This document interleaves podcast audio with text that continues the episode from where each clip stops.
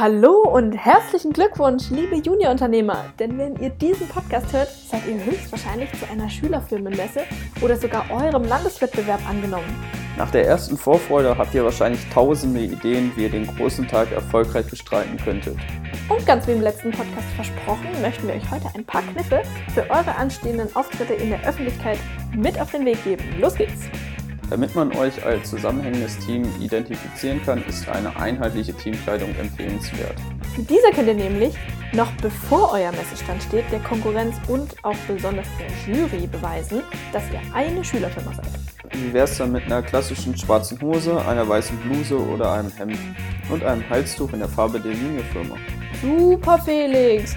An sich ja nicht die schlechteste Idee, aber genauso schnell wie ihr und wir diesen Gedanken hattet, hatten ihn wahrscheinlich auch eine andere Schülerfirma.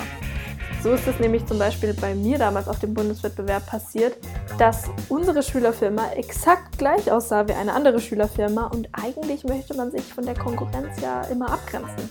Versucht doch einfach, eure Geschäftsidee durch eure Kleidung wieder zu spiegeln.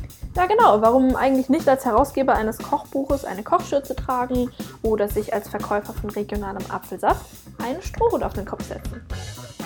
Die Verknüpfung sollte allerdings naheliegend sein, weil ihr ansonsten durch eure Kleidung für Verwirrung sorgen könntet. So schön in Schale geworfen, präsentiert ihr euch daraufhin mit eurem Produkt an eurem Messestand.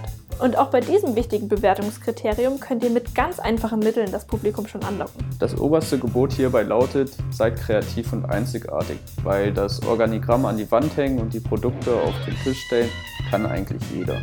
Gestaltet zum Beispiel euren ganzen Auftritt passend zum Produkt.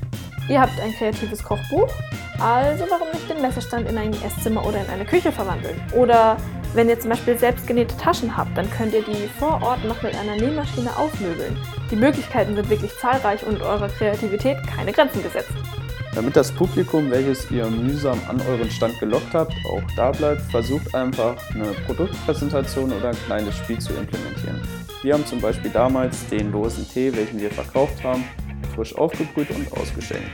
Trotz der strengen Vorgaben von Junior werdet ihr wahrscheinlich auf den Wettbewerben auf Schülerfirmen treffen, die euch bzw. euren Messestand im ersten Blick in den Schatten stellen werden. Wir können allerdings aus Erfahrung sagen, dass ihr euch einfach nicht entmutigen lassen sollt. Das stimmt auf jeden Fall. Denn der Jury kommt es nicht unbedingt auf den fettesten Stand an, sondern sie möchte besonders sehen, dass ihr Zeit, Gedanken und vielleicht auch ein wenig Liebe in euer Standkonzept gesteckt habt. Diese Liebe dürft ihr auch gerne in eurem Juryinterview und bei der Unternehmenspräsentation zeigen. Und wie ihr das im wahrsten Sinne des Wortes am besten über die Bühne bringt, das erzählen wir euch sehr gerne, aber dann doch noch viel lieber in der nächsten Folge. Wir freuen uns auf euch. Bis dann.